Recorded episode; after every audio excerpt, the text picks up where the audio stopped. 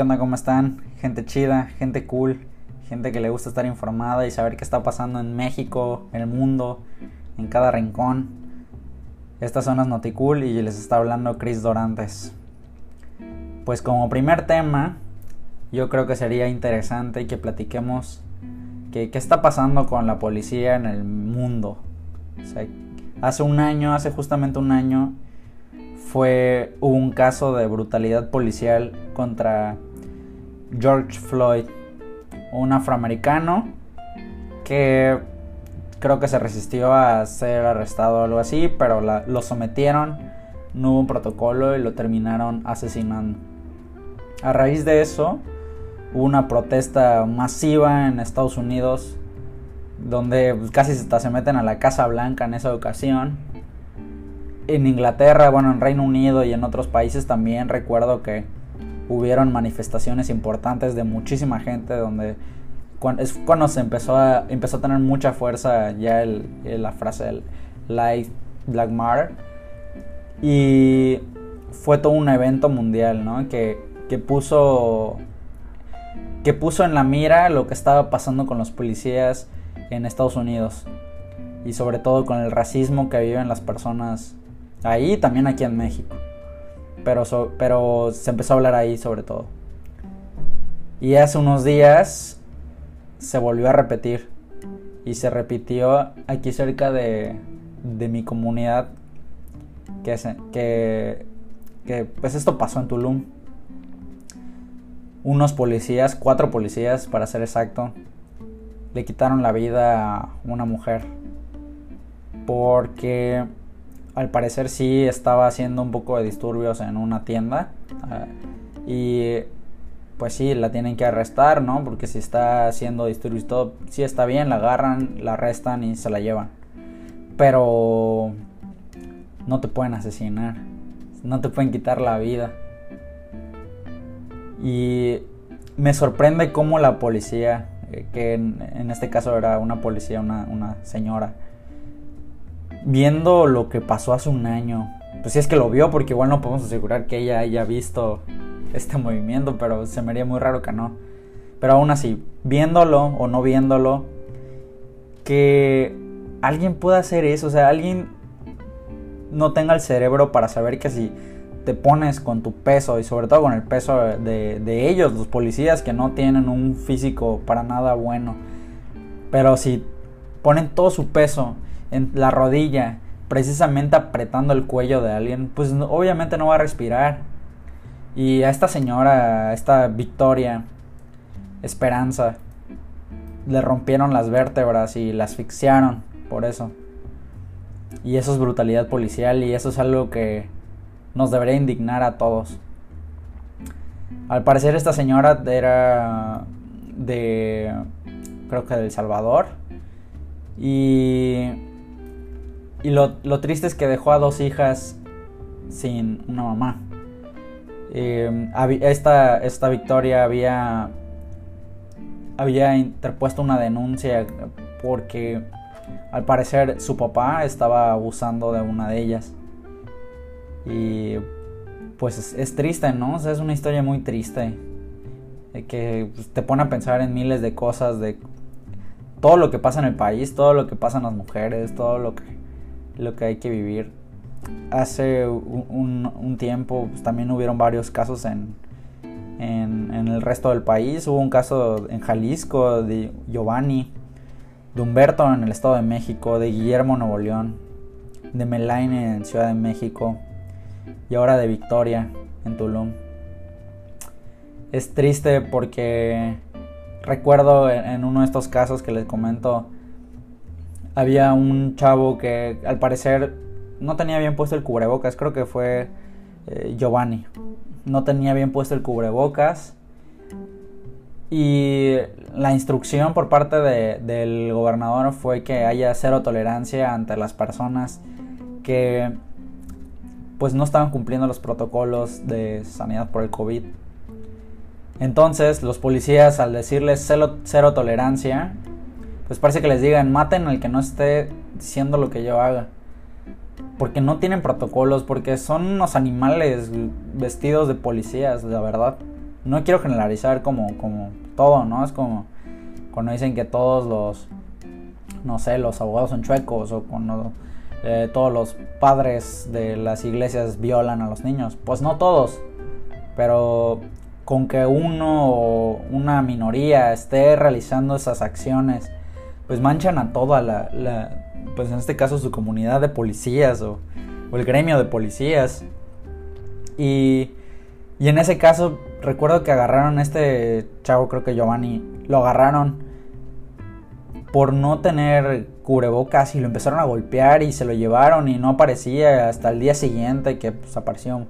Le informaron a la familia que estaba muerto. Entonces es como que chale. O sea, ¿qué, qué seguridad tenemos nosotros como ciudadanos y nuestra propia policía? O sea, no podemos confiar en nuestra propia policía. Eso está muy gacho.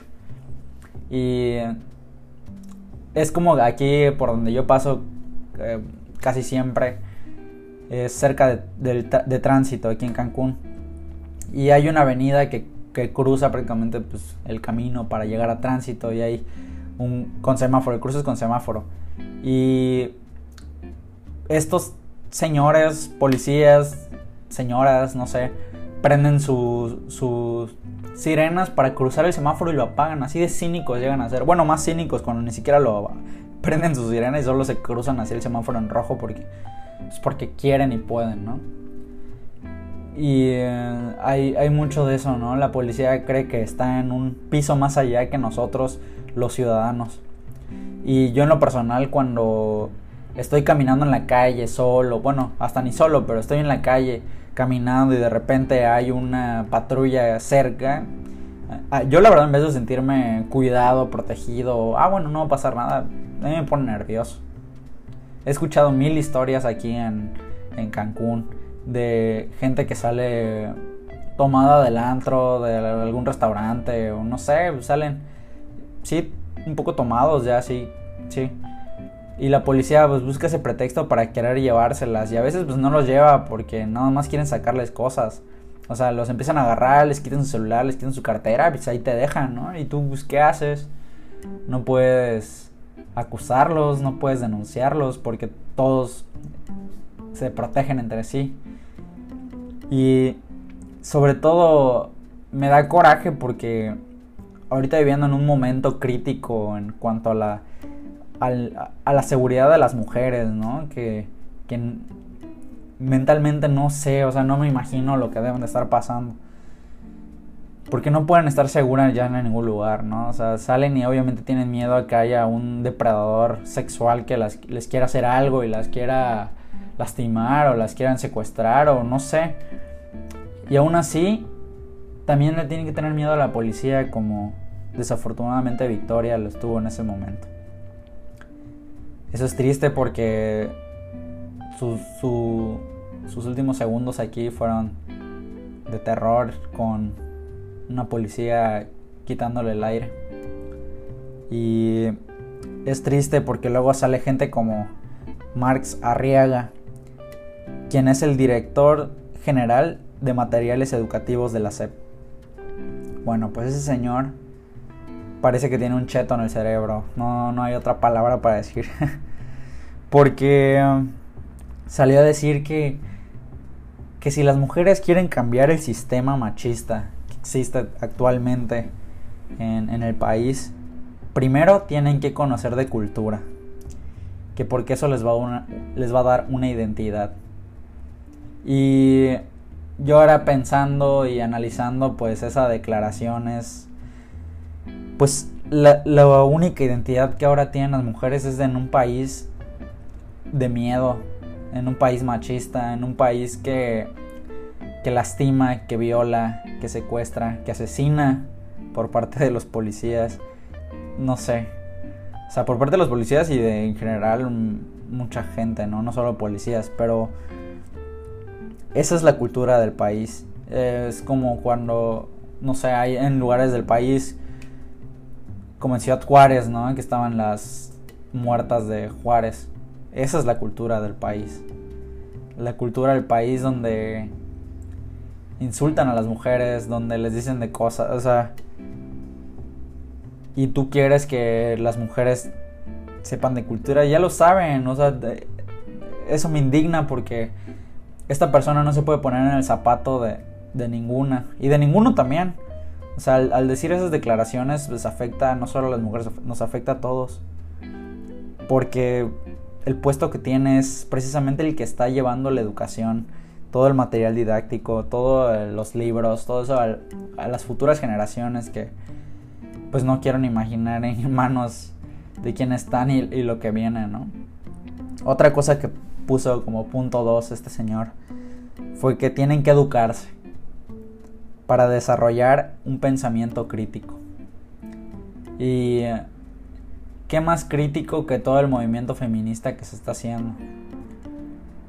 Qué tan crítico o qué tanto se puede hacer cuando se empieza a criticar estas cuestiones y el presidente de este país empieza a decir que no, que es son parte de la mafia del poder, de los liberales o de los conservadores o de no sé quién, del PRIAN. Es, es triste porque si hay un pensamiento crítico que cada vez es más aplastado por, por otras cuestiones. Y, y hablando de, de, de eso, de este señor, también y dejando un poco al lado ya el, tema pues ese de, la violencia.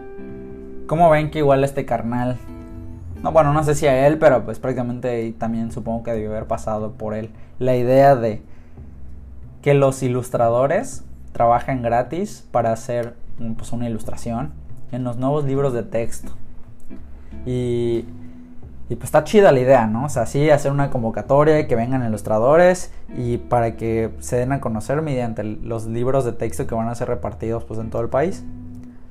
Pero a estos ilustradores no se les va a pagar con dinero, sino solo se les va a dar una constancia de participación. Y es ahí cuando pues se le vino igual a la SEP pues la tormenta, ¿no? Porque se entiende, o sea, yo aparte de, de abogado y otras cosas que digo que soy.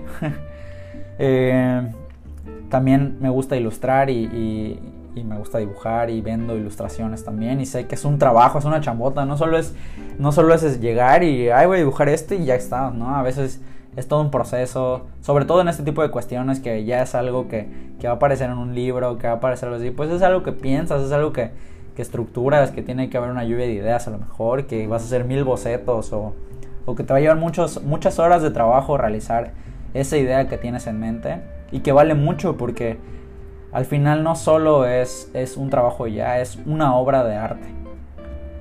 Y que se que insulten a la profesión de ilustrador de esta forma es, es triste porque, o sea, es, es la educación, o sea, es la cabeza de la educación que está diciendo que un ilustrador no vale. Y no sé, o sea, imagínate, tú, eres niño y tus sueños son dibujar. Y hay gente que pues gana muy bien de ilustrador y les va súper chido y, y pues, ya tiene una vida de eso, ¿no? Pero al hacer esto pues denigran la profesión y no está chido, ¿no? No sé. No sé cómo lo ven ustedes. A mí la verdad sí me indignó mucho y pues porque pues yo, como les digo, pues yo también hago ahí mis dibujillos, mis garabatos y sé que sí te llevan un buen de tiempo y energía a veces. Y pues está, está cañón. ¿Cómo lo ven? ¿Ustedes qué piensan de esta, de esta situación, de estas declaraciones que ha hecho este señor, de todo lo que pasó con la SEP, de... No sé. Em, a mí sí, sí me enoja gacho. Y creo que ya cambiando un poquillo de tema y, y ya para ponernos un poquito más relajados, no sé cómo ven ustedes.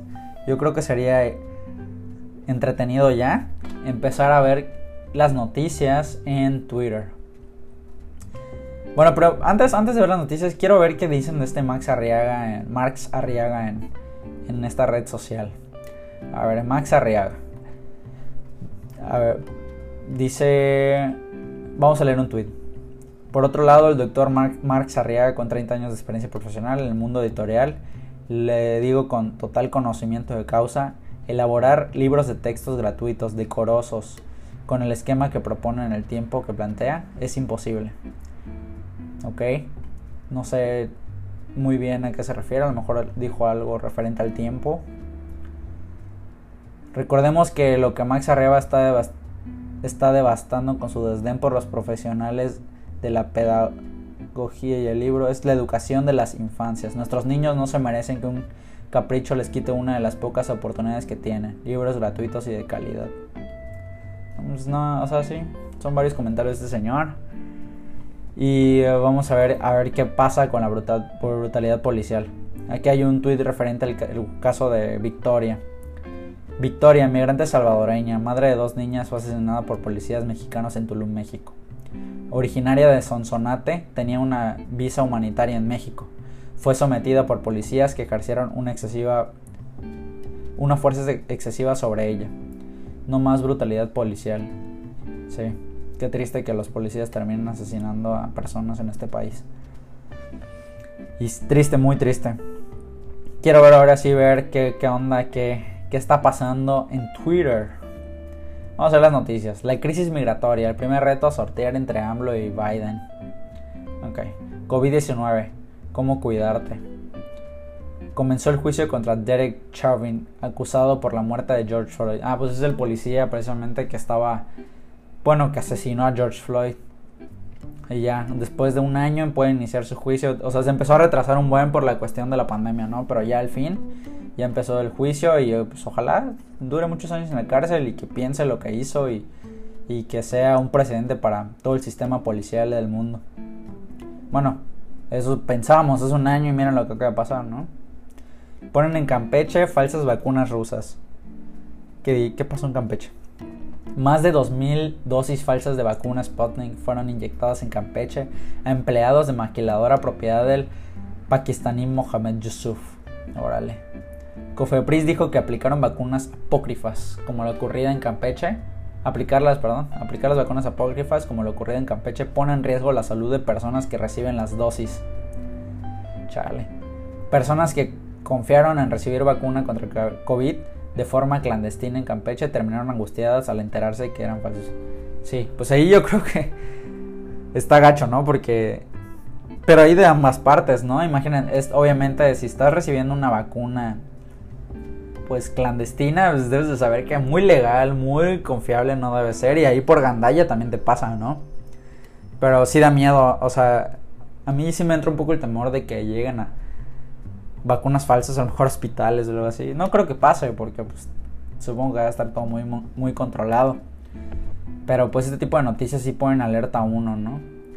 Yo lo que lo que pues creo que recomendaría a todos, ya a sus papás o, gente mayor que tengan en casa, es que investiguen, ¿no? Que hagan una llamada o ver qué onda con las vacunas.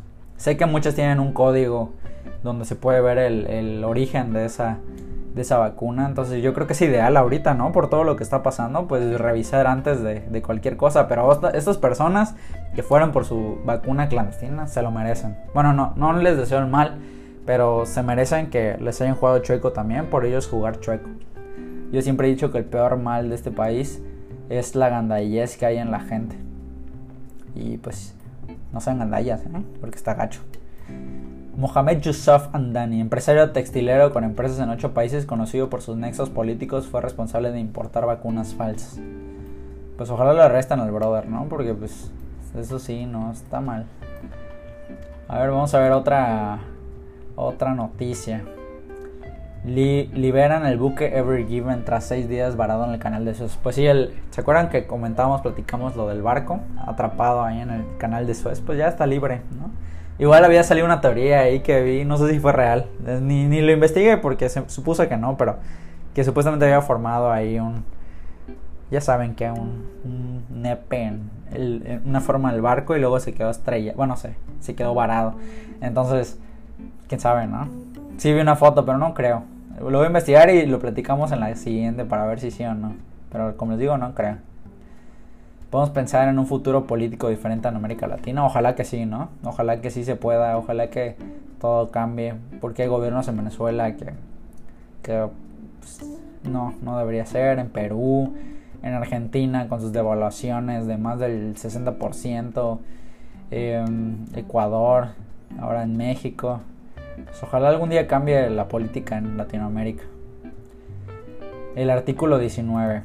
Ah, esto sí también lo vi, creo que es interesante que, lo podamos platicar. Porque hay un, una asociación, creo que, o, no sé muy bien si es como un periódico o algo así, se llama Artículo 19, que empezó a difundir información respecto a, a que se está callando a los periodistas, ¿no? Se les está amenazando, se, se les está, pues, no dejando que, que hablen y que salgan sus notas. Entonces, ellos acusaron a, a San Juana Martínez, que es la pues es, es, la directora de un de, ¿cómo se llama? Notimex creo se llama que es por parte del gobierno entonces AMLO salió a decir a defenderla de que no sé qué que pues una periodista hecha y derecha y, y que este artículo 19 está financiado por Estados Unidos y, y que sí.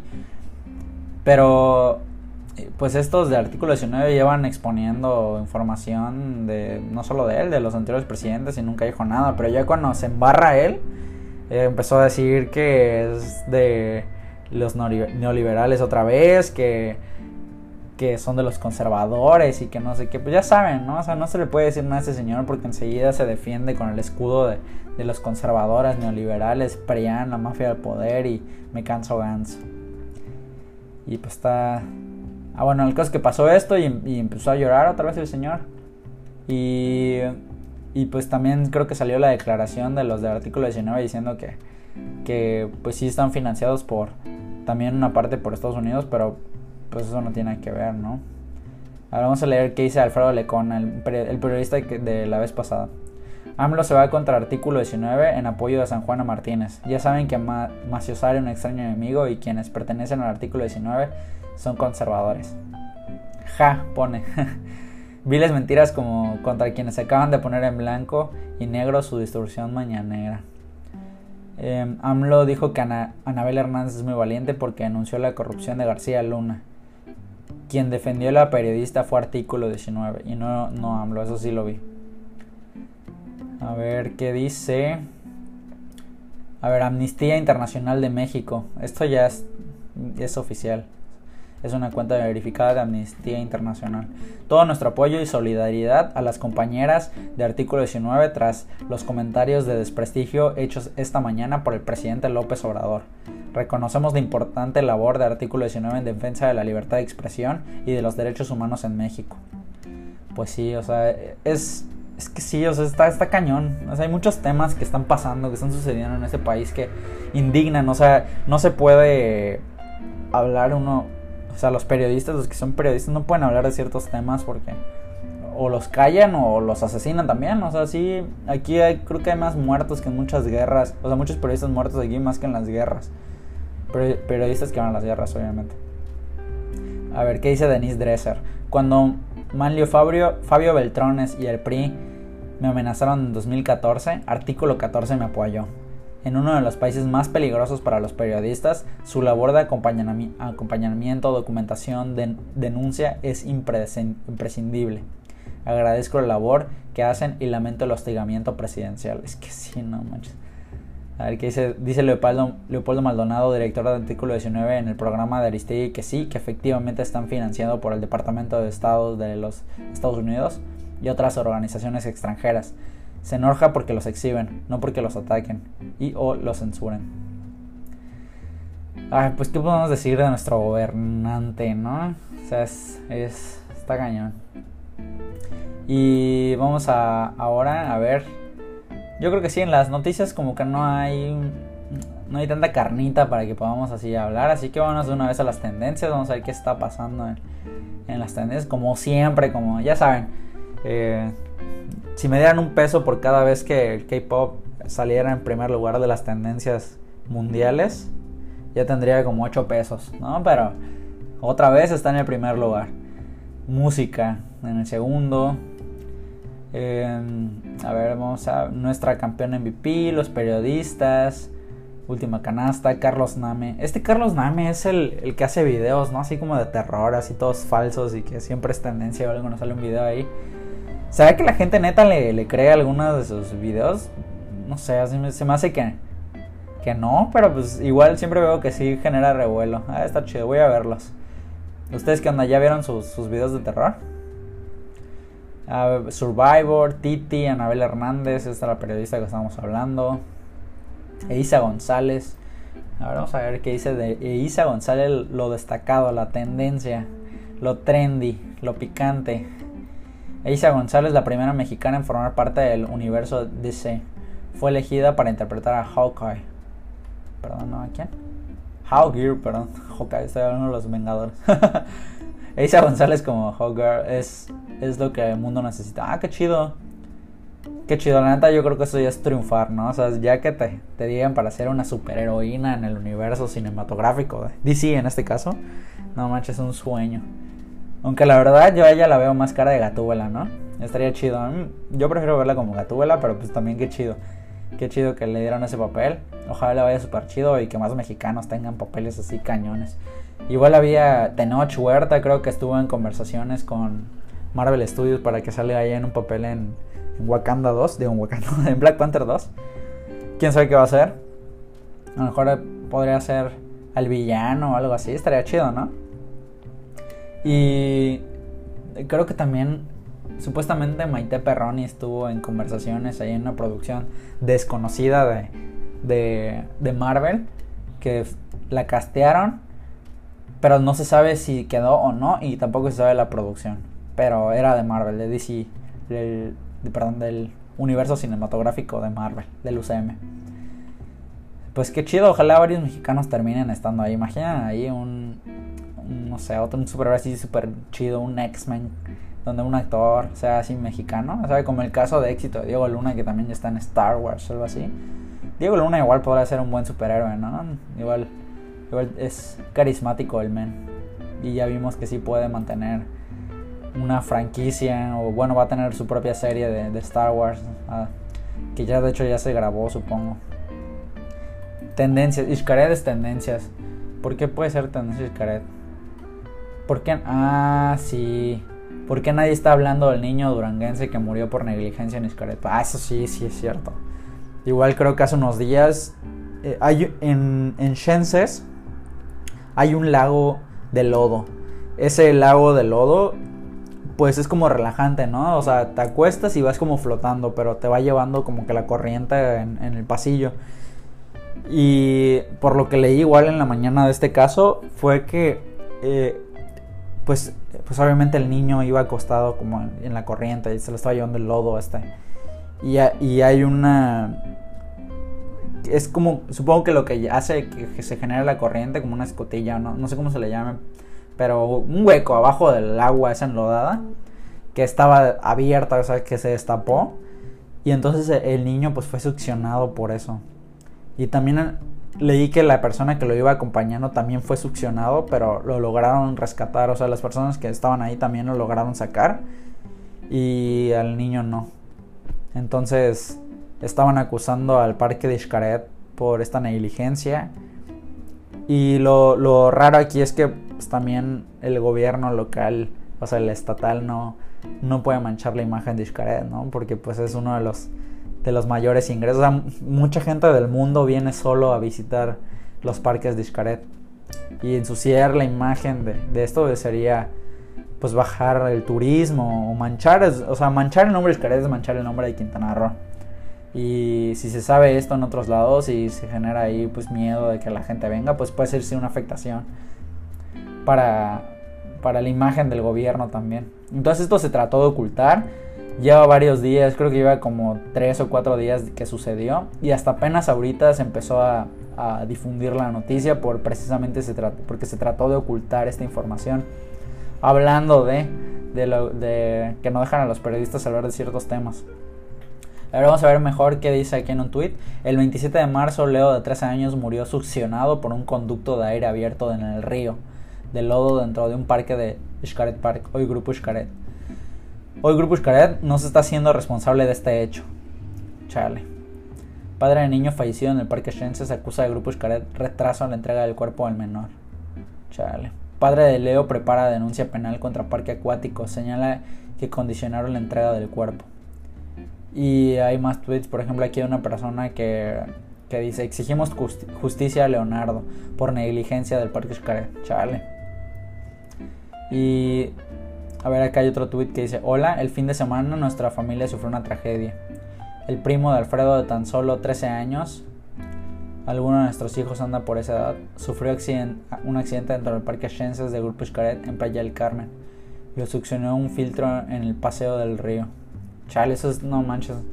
O sea, han estado pasando muchas cosas así en, en Quintana Roo, cosas, noticias que leas y dices, chale, qué, qué triste Acá es como indignante también porque no se están haciendo responsables por esta cosa, pero también em, aquí en, Cancún pues está la zona hotelera, ¿no? Que es como la parte turística de, pues, de, Cancún y una de las más importantes de la República.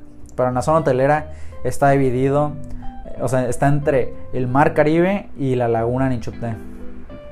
Entonces, en esta laguna Nichuté, que es muy bonita, o sea, está impresionante pues había un como un espectáculo de avionetas o algo así y, se, no sé, pues al parecer perdió el control el, piloto y se terminó estrellando en el agua y también perdió la vida y, y son noticias que nadie quiere saber, nadie quiere escuchar, pero pues están pasando también, entonces no sé, yo soy siempre esas personas que prefiere quedarse en el piso, o sea, no me gusta ni subirse, ni subirme a un barco, o sea, yo soy así de chale, me da, me da miedo el no estar en tierra firme porque porque no sé, no controlas, no, no sabes qué puede pasar. Pero hay gente que le gusta vivir la vida al límite y pues también a veces se van así, ¿no?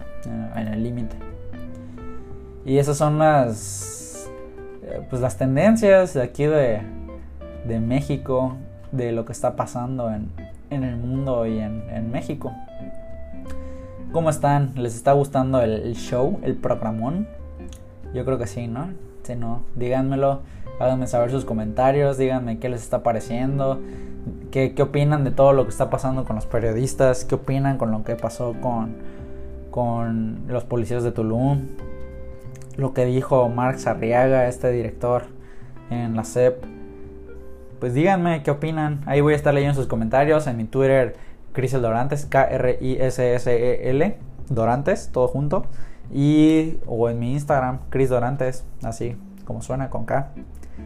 Entonces, esto fue todo por hoy. Espero que se le hayan pasado súper chido. Que espero que también se la vayan a pasar muy, muy chido. Eh, la selección mexicana ganó su pase ya a los Juegos Olímpicos y ganaron la final. Entonces, igual hay que ver la selección. Hay que apoyarlos cuando estén los Juegos Olímpicos, ya me lo son. Y nada, estén, pásensela chido. Cuídense mucho y nos estamos escuchando en el próximo episodio. Bye bye. Música